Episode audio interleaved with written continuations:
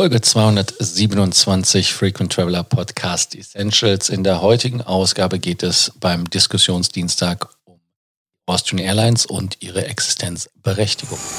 Welcome to the Frequent Traveler Circle podcast. Always travel better. Put your seat into an upright position and fasten your seatbelt as your pilots Lars and Johannes are going to fly you through the world of miles, points, and status.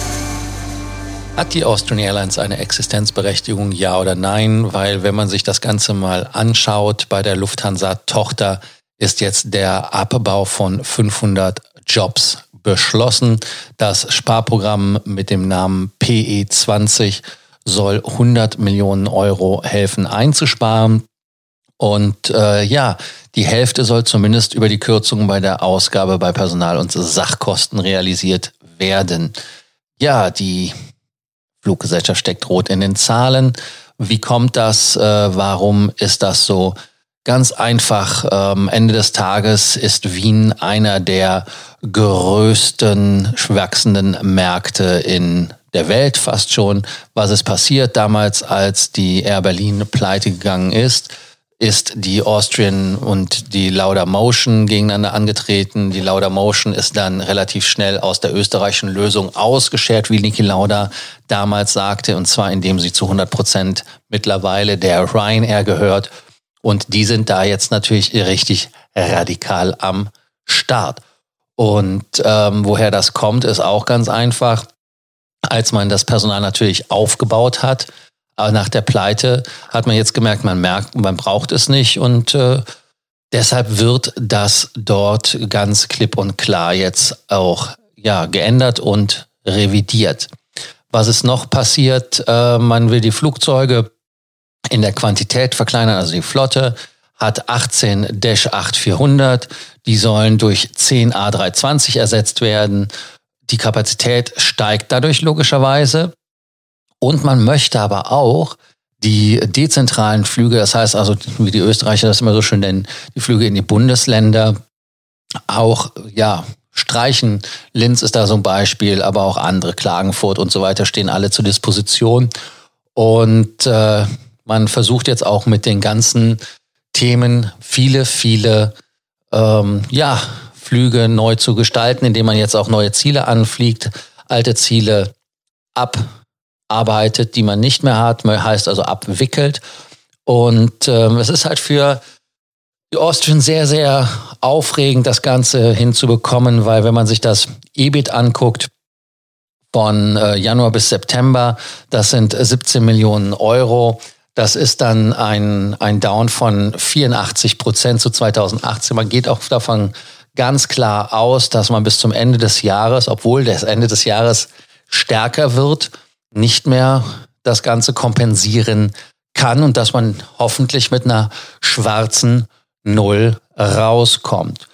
Der Ausblick für 2020 ist ebenfalls ja auch aufregend beziehungsweise noch kritischer, weil wenn man das Ganze sich anschaut, man möchte halt eine Kostenreduktion um 90 Millionen Euro äh, erreichen, ist das natürlich ein riesen, riesen Problem.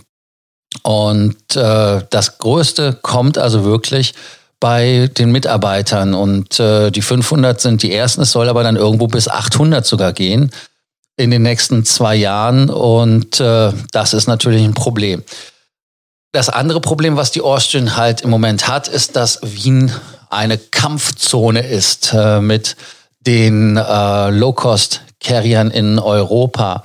Und äh, als man mit Air Berlin und mit Niki noch ja einen, äh, einen Marktanteil hatte, der äh, okay war, fängt es jetzt an zu erodieren, weil man hatte zu dem Zeitpunkt in 2016, als die beiden Fluggesellschaften noch zum letzten Mal operiert haben, 2,5 Millionen Sitze aus Wien heraus gehabt. Nachdem diese dann rausgegangen sind, ist die österreichische Lösung, wie ich sie eben ja schon gesagt hatte, bei Lauda oder von Niki Lauda leider in eine irische Lösung gegangen mit Ryanair. Und dann kam auch noch Wizz Air an. Es gibt dann noch Level und EasyJet, die da wirklich eine Überkapazität auf den Markt gebracht haben. Und man hat jetzt 4,5 Millionen Low-Cost-Seats, also eine fast eine Verdopplung der alten Zahlen. Das ist natürlich relativ krass. Und Michael O'Leary, man korportiert so Zahlen von 250 Millionen Euro, die er in Wien versenkt bei einer Milliarde Gewinn. Ist das mal okay? Man kann das dann machen. Ob das jetzt nachhaltig ist, weiß man nicht. Und es geht sich halt wirklich darum, dass man mit den 19 Flugzeugen, die man da stationiert hat, ganz klar den Markteinteil sich kaufen möchte.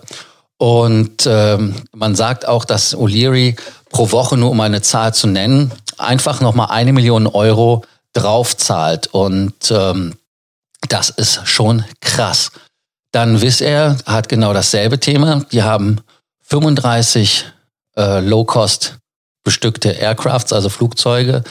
Und ähm, die, die sind da auch ähm, absolut Geld am reinbuttern. Und da muss halt die Austrian Airlines absolut reagieren und sie müssen da halt wirklich auch gucken, dass sie da Gas geben. Was meiner Meinung nach spannend ist. Und das ist halt so diese Dis Diskussion, die im Moment stattfindet. Was soll die Auer machen? Und man muss halt diese zu erwartenden Verluste absolut auffangen und muss da gucken, dass man halt schlagkräftig bleibt am Flughafen in Wien als Auer.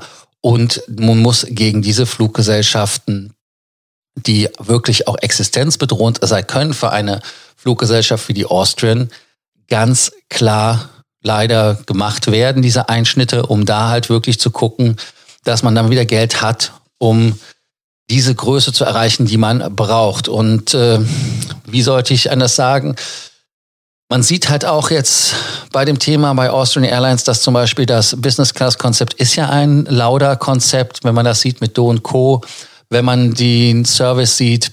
Das sind also alles Elemente, die damals von Lauda eingeführt worden sind mit Lauda Air und die Auer, die übernommen hat.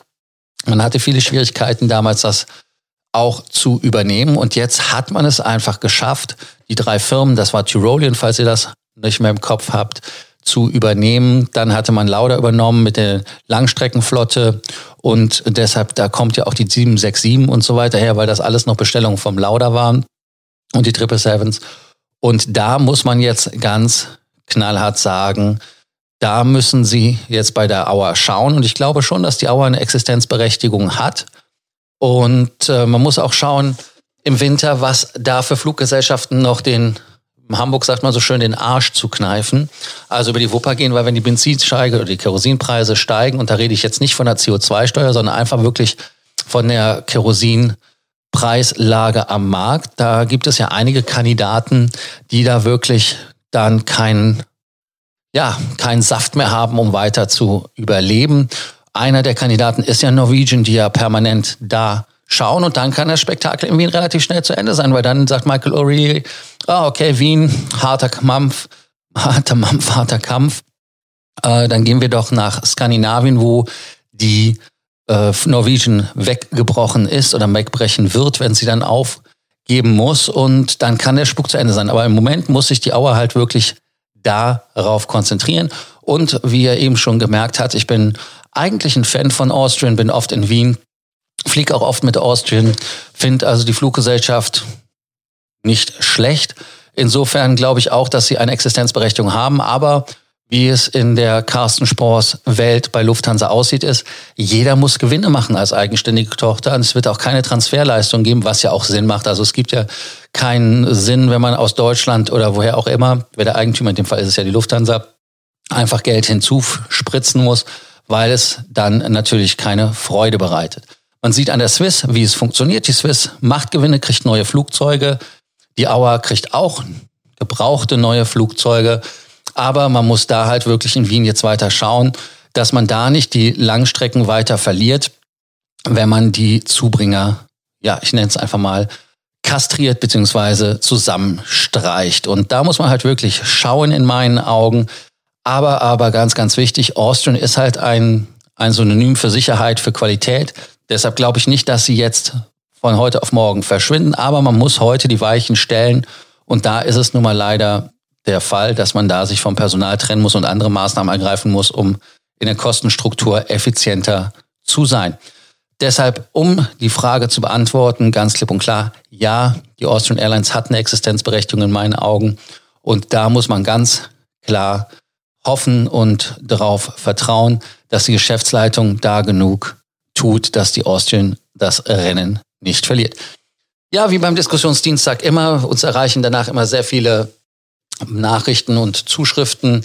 Ich meine mit Zuschriften natürlich E-Mails oder WhatsApp-Nachrichten. Nicht, dass ihr denkt, dass Leute noch Snail-Mails schicken. Habe ich eigentlich keine mehr gehabt oder keine mehr bekommen. Fällt mir gerade ein. Aber es ist auch kein Aufruf an euch, sondern schreibt uns bei Sorgen, Ängsten, Nöten. Vor allem, wenn ihr eine andere Meinung habt, uns und wir diskutieren das Thema gerne mit euch in der Diskussionsdienstagsfolge als Nachbereitung.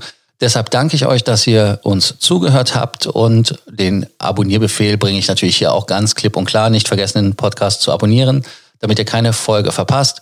Also ganz klar, lasst uns wissen, wie ihr zu Austrian steht und was ihr dazu denkt. Unterm Podcast, hinterm Podcast oder einfach per Nachrichten. Danke, bis morgen zur nächsten Folge vom Frequent Traveler Podcast Essentials.